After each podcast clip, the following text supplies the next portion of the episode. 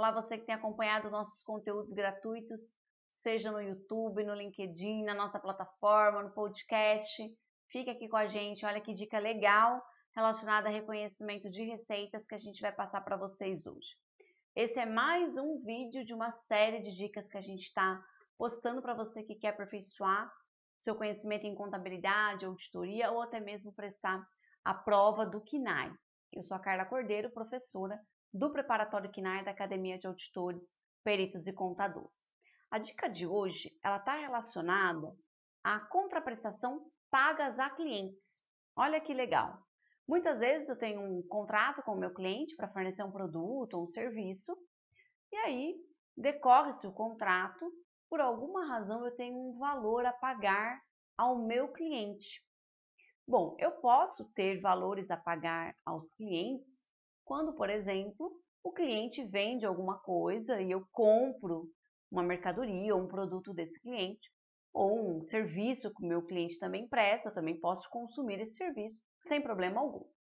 Quando tem uma situação que eu tenho algo a pagar para o meu cliente, preciso analisar com cuidado a que se refere esse pagamento.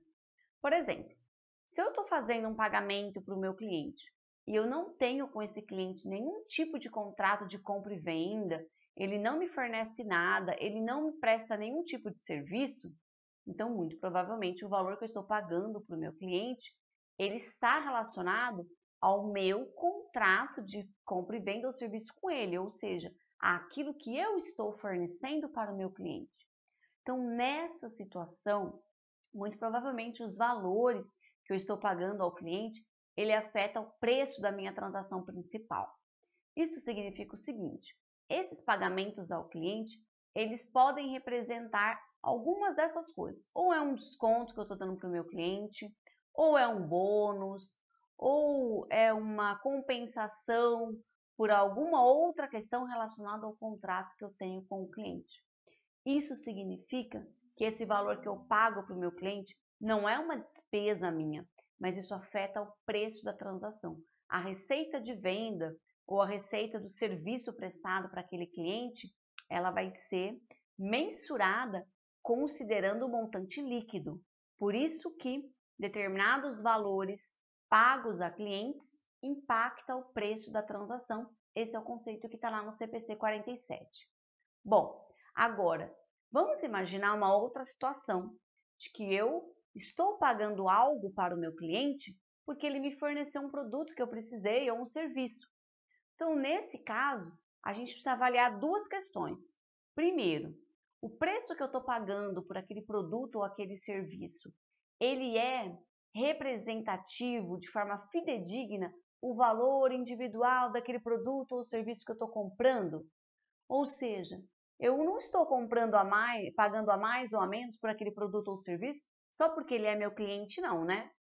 Bom, se eu tiver comprando algo e pagando por esse algo um valor que representa exatamente o valor justo daquele bem ou daquele serviço que eu estou adquirindo, então esse montante que eu estou pagando está relacionado a um custo ou a uma despesa que eu estou tendo de fato. E isso não tem nada a ver com o meu contrato inicial de compra e venda com o meu cliente. Ou seja, registro isso de acordo com a sua natureza. Se é um custo, se é uma despesa, e isso fica sendo uma transação totalmente separada daquela que eu tenho com o meu cliente. Agora, nem um extremo, nem outro. Eu posso ter uma situação que eu estou pagando algo para o meu cliente, está relacionado a um produto ou um serviço totalmente distinto do meu contrato com o cliente, mas o valor que eu estou pagando por isso, ele não é o valor justo do serviço ou do produto que eu estou adquirindo.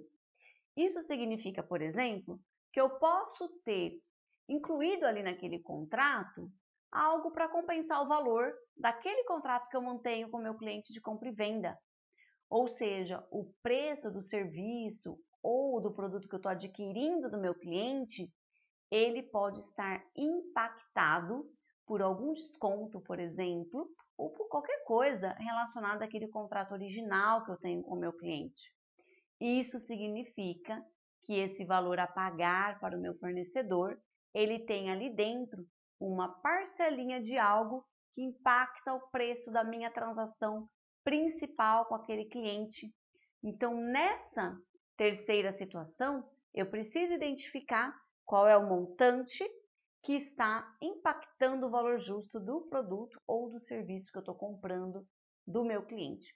E esse montante que está ali misturado precisa ser segregado dali e vai impactar o preço da minha transação principal. Portanto, essa diferença vai impactar as receitas que eu vou registrar com o meu cliente. Notem, por, pelo que nós conversamos aqui, que nem sempre um valor a pagar ao meu cliente é tão simples de, ter, de ser tratado contabilmente. Vale a pena estar atento para a gente registrar as receitas conforme determina o CPC 47. Eu espero que vocês tenham gostado dessa dica contábil. Receitas é um tema relevante, impacta praticamente todas as entidades e por isso é importante a gente sempre relembrar alguns conceitos que muitas vezes eles ficam lá escondidos na norma.